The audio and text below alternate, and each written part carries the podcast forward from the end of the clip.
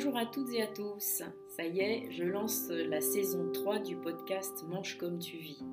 C'est l'arrivée de l'hiver en médecine chinoise qui me motive. C'est synonyme de stagnation, de repos, de répit.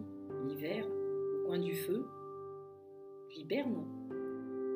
Ça n'est pas toujours simple à mettre en œuvre, bien sûr, mais c'est vraiment ce que l'univers nous invite à faire. La nature est très yin en ce moment. Alors moi j'ai choisi de vous proposer une saison d'écoute. Je partage avec vous mes coups de cœur, mes échanges simples avec des personnes dont le parcours a allumé quelque chose en moi. Une petite ou une grande vague de curiosité, parfois d'émerveillement. Mes invités ont tous pour point commun de se nourrir spirituellement et d'avoir un chemin inspirant. Des choix de vie qui n'ont pas toujours été confortables, mais qui les nourrissent au quotidien.